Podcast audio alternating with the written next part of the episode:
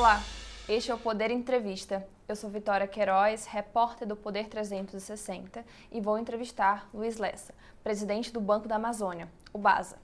Luiz Lessa tem 55 anos, já trabalhou para o Banco do Brasil, para o Banco das Américas e para a Neoenergia. Está na presidência do Banco da Amazônia desde junho de 2023. Luiz, obrigada por ter aceitado o convite. Ah, obrigado, Vitória. Queria agradecer ao Poder 360 por essa oportunidade. Eu gostaria de abrir falando um pouco do Banco da Amazônia. O Banco da Amazônia está no mercado há 81 anos. Ele começou lá na, como Banco da Borracha em 1942 e posteriormente foi virou banco de fomento e vem como banco de fomento até, até hoje. É, além do fomento, hoje a gente faz crédito comercial também. Mas o Banco da Amazônia ele atua nos, em toda a Amazônia Legal, é, que são as regiões da, os estados da região norte e mais parte do, do Mato Grosso e parte do Maranhão. É, atuamos nos 450 municípios e hoje o Banco da Amazônia representa cerca de 60% de todo o crédito de fomento que é feito nessa região, é feito via Banco da Amazônia. Então nós somos o principal indutor de desenvolvimento da região norte. É, hoje nós temos uma carteira de cerca de 51 bilhões em crédito, é, com uma inadimplência muito baixa, em torno de 2,2%, 2,7%, bem abaixo do, do, do, sistema financeiro nacional. É, e o nosso foco é crédito de fomento. Nós fazemos crédito de fomento para micro, pequeno, para grande e para mega projetos de infraestrutura. A nossa ideia é que a gente possa atuar como indutor de desenvolvimento, tanto em infraestrutura, quanto melhorando, melhorando as condições gerais da, da, da, da economia e da população, como também é, atuando em microcrédito, em Pronaf, no, ajudando o empreendedorismo, para que a gente tenha uma, uma conjunção de fatores que realmente induzam o desenvolvimento sustentável da região. Agradeço também a todos os web espectadores que assistem a este programa. A entrevista está sendo gravada no estúdio do Poder 360 em Brasília em 13 de setembro de 2023. Para ficar sempre bem informado, inscreva-se no canal do Poder 360, ative as notificações e não perca nenhuma informação relevante. Bom, é, o Banco Central diminuiu a taxa de juros depois de um longo período em alta. É, o que essa sinalização do Banco Central mudou nos planos do Banco da Amazônia? Já deu para sentir algum efeito? Bom, é, Vitória, o Banco da Amazônia, o principal funding dele é o FNO, que é o Fundo Constitucional do Norte. É, e esses recursos do FNO já são recursos muito mais baixos do que a Selic. É claro que com a redução da Selic, é, em determinado momento, o, os valores das taxas é, praticadas pelo fundo acabam se adequando também. Então, é, as taxas elas têm uma periodicidade de revisão e com certeza é, esse impacto da, da, da, redução da Selic vai impactar as taxas do, dos recursos oriundos do Fundo Constitucional. Por outro lado, nós temos também a carteira própria. E aí sim, essa é, tem um reflexo direto das taxas da redução da, da, da Selic e nós já estamos fazendo os nossos ajustes internos. E qual a taxa de juros média cobrada pelo banco às empresas? E como que os clientes podem ter acesso a taxas mais baixas?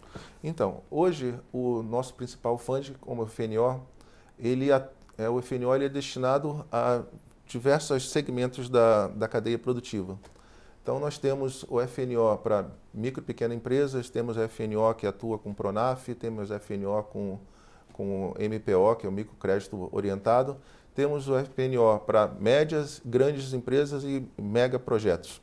O FNO é, pré-fixado, a gente é, atua com taxas pré-fixadas de 6, 6,5% até 12,5%, 13%, a depender das características do projeto e das, dos, dos itens de inovação, de sustentabilidade. Então tem uma série de bonificações dentro dessas taxas, mas varia, começa ali com todas as bonificações em torno de 6,5%. E as taxas é, pós-fixadas, é, IPCA mais 2,7 para grandes projetos e para projetos é, de cunho social, MPO e Pronaf, e aí segue as regras do, do MDA, do Ministério da, da Desenvolvimento Agrário, que tem taxas começando em 0,5%. Como você perguntou, como faz para acessar?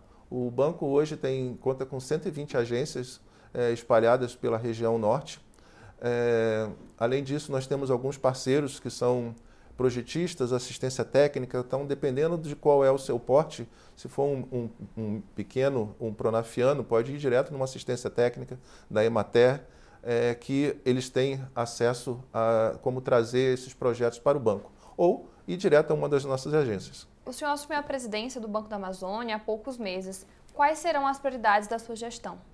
É, a nosso grande desafio no banco é equilibrar dois eixos. O primeiro deles é a gente aumentar a competitividade do banco.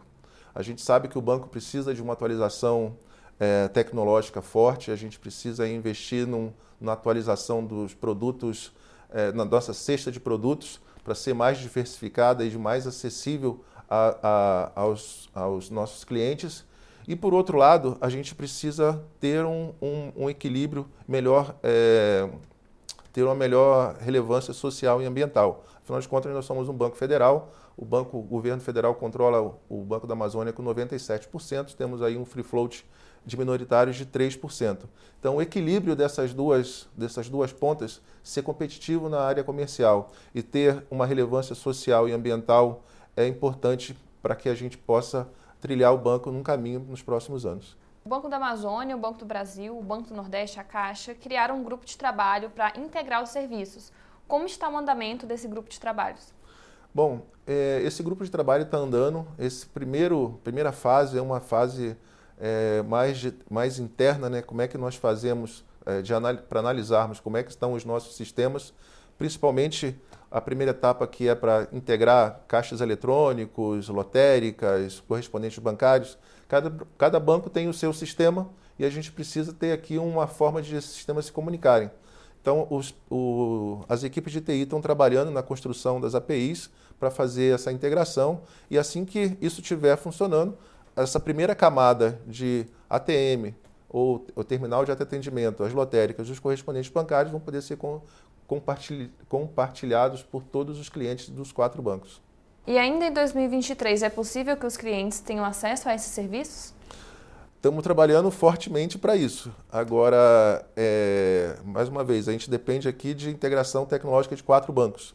Então, às vezes, um anda mais rápido que o outro, um tem um sistema um pouco mais complexo que o outro para fazer essa integração. Mas o objetivo é fazer isso ainda esse ano, ter alguma sinalização sobre essa integração de pelo menos dos caixas eletrônicos. E além desses serviços de poder é, ir até o caixa eletrônico, por exemplo, sacar o Bolsa Família, está é, tá previsto ampliar ainda mais esse, como é que eu posso dizer, esse conjunto de, de serviços para os clientes?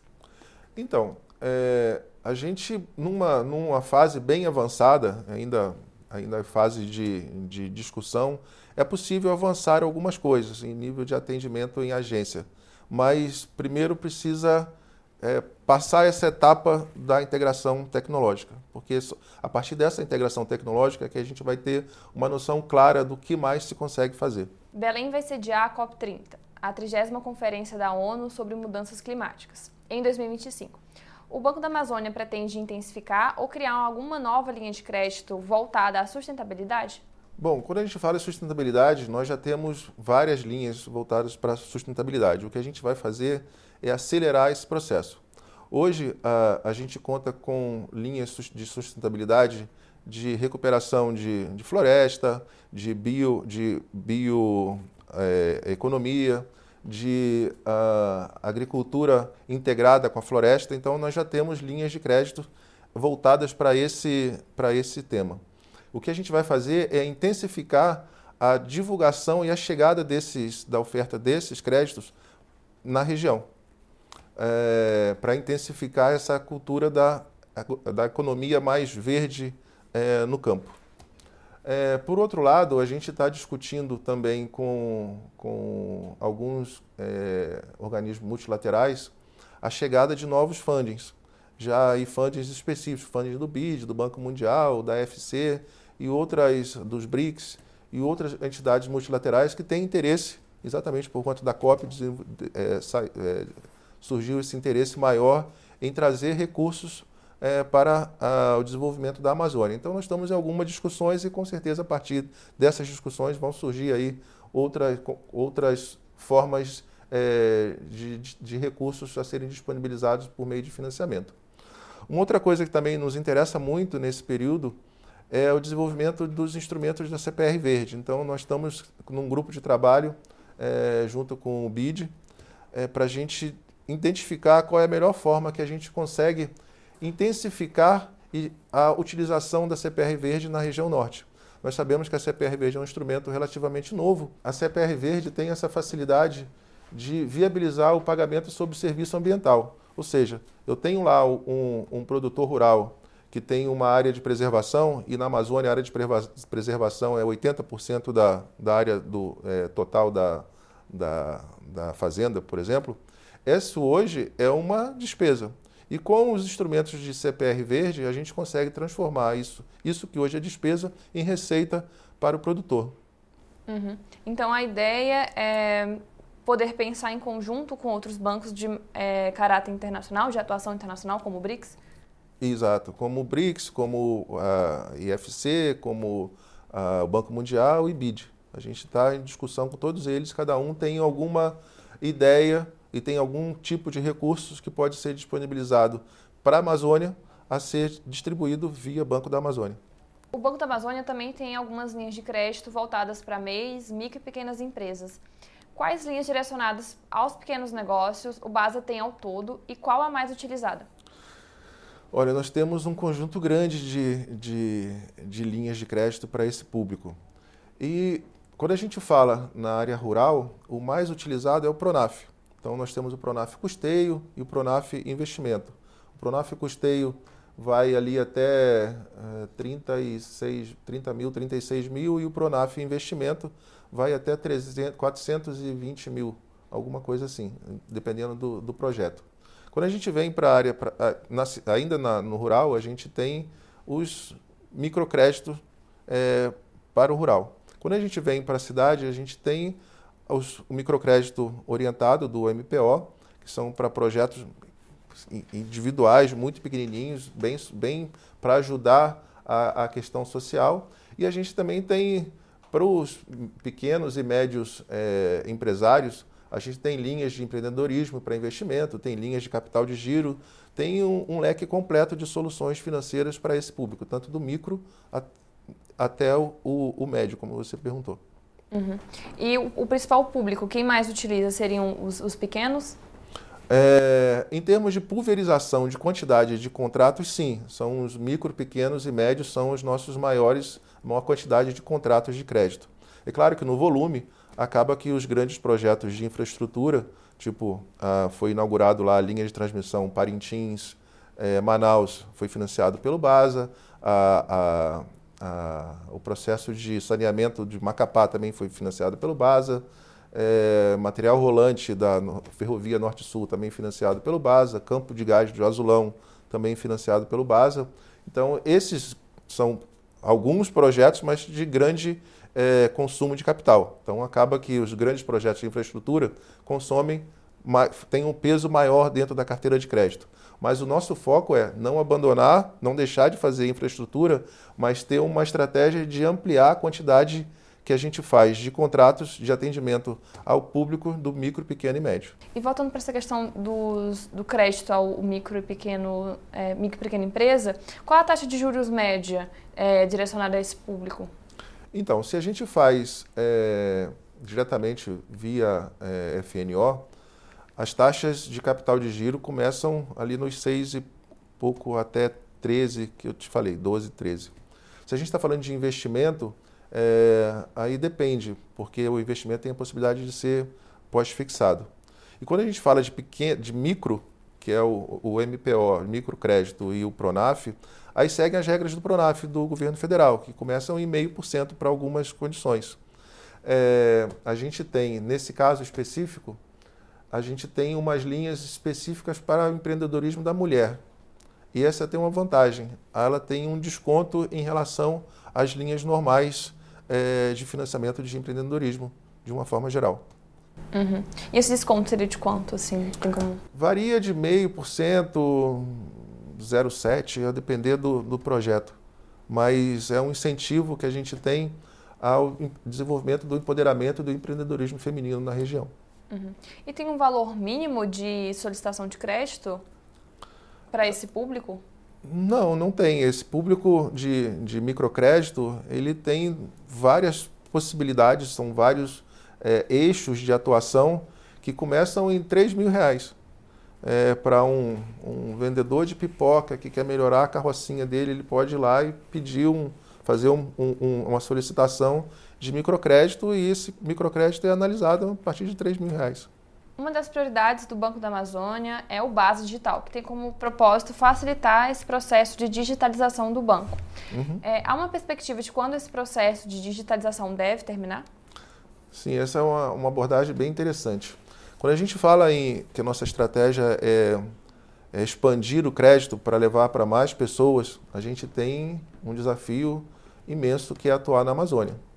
É, a Amazônia, ela é um, por si só, ela já é um desafio é, de logística.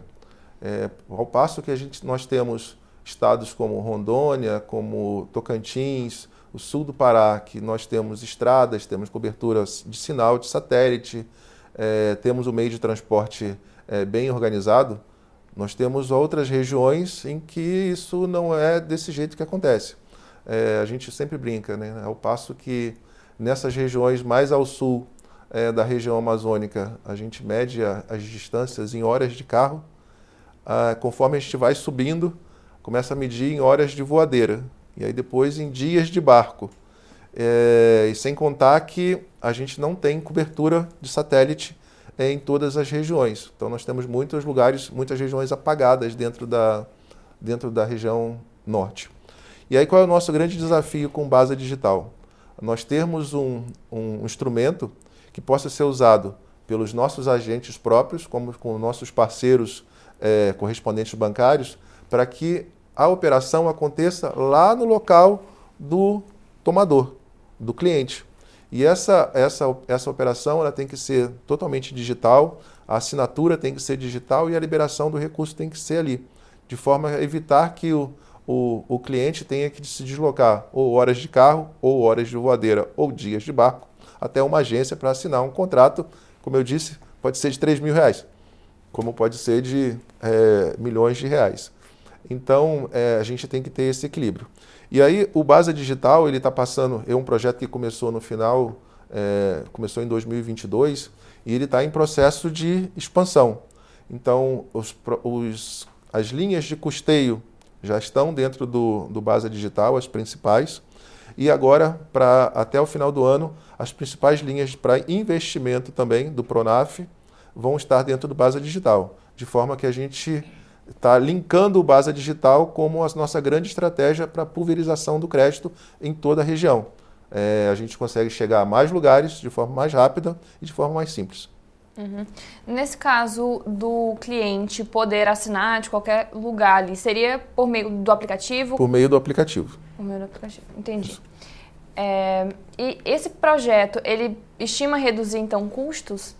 Sim, ele é um projeto que, quando nós falamos em, como eu disse lá no início, uma das nossas estratégias é aumento da competitividade. Quando a gente olha dentro do aumento da competitividade, a gente tem uma questão de eficiência operacional.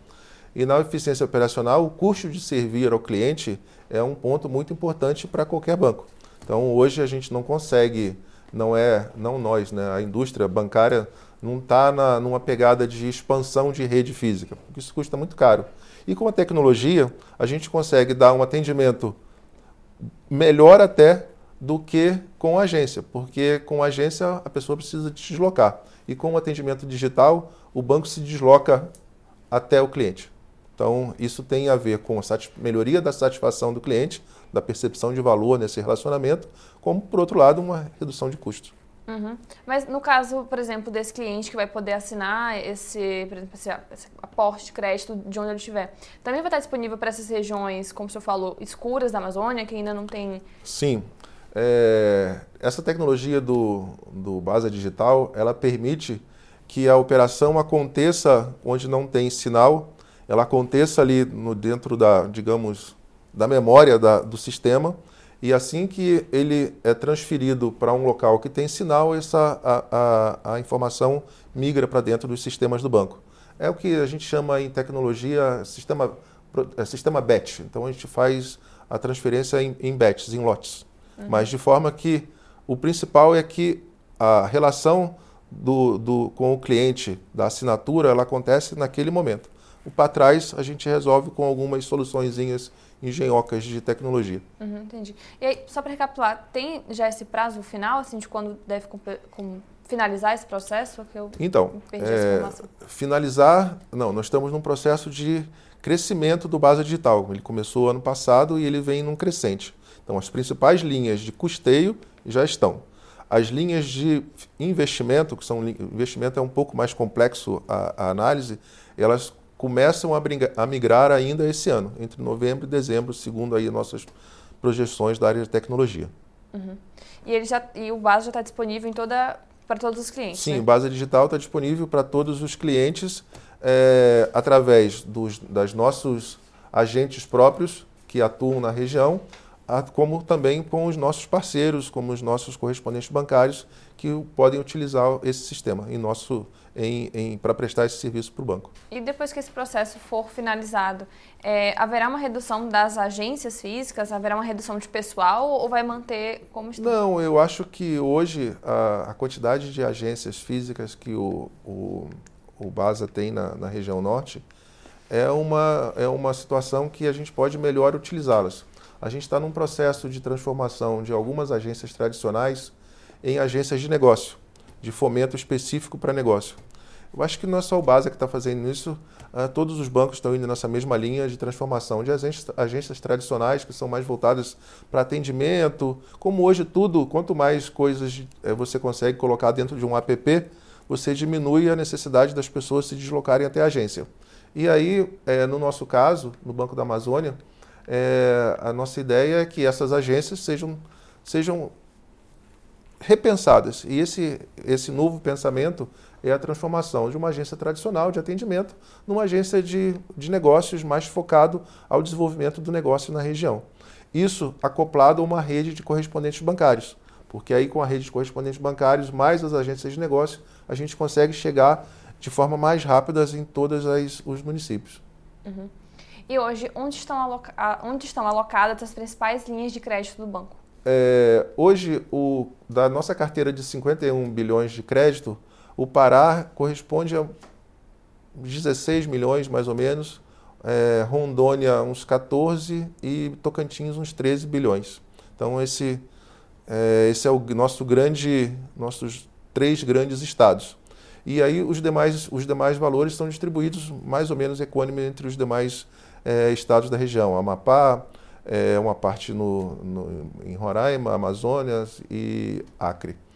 É, por que, que o Pará e o, o Tocantins e, o, e Rondônia têm essa predominância nos valores? Porque são os estados que têm mais agroindústria, tem um estado mais agroindustrial e acaba é, tomando, em termos de volume, mais crédito. Mas em termos de pulverização, a gente tem uma pulverização é, é, relativamente equânime entre os estados. Uhum. E, as, e, então, o principal setor que demanda essas linhas de crédito é o da agroindústria? Isso, a agroindústria é, é o nosso maior setor e em seguida vem infraestrutura, em termos de volume. Uhum. E de quantidade seriam então os pequenos negócios? Os pequenos negócios, exato. Uhum. E quais são as principais características dos clientes do Banco da Amazônia? Uh, os nossos clientes, eles, quando nós olhamos para os pequenos, é, na Amazônia você tem que ser empreendedor nato, né? porque nós não temos as grandes cadeias de distribuição é, na região. A logística, como eu disse, é muito difícil. Então acaba que o empreendedorismo, é, o microempreendedorismo e o pequeno empreendedorismo, ele é muito desenvolvido na região. É, tanto no, na, na, na, na, agricultura quanto no, na cidade também. É, e o outro grande é, negócio, outro grande característica do, do nosso cliente é, é, o cliente voltado para hoje desenvolver infraestrutura na região norte, que é uma região que ainda tem uma carência é, de desenvolvimento de infraestrutura muito grande. Então, a gente tem ali um, um, um, um setor muito forte. E nesse, entre uma coisa e outra, nós temos os grandes áreas de, os grandes é, empreendedores, né? da agroindústria, principalmente na agroindústria de grãos. Bom, chega ao final esta edição do Poder Entrevista. Em nome do Jornal Digital Poder 360, eu agradeço o presidente do BASA, Luiz Lessa.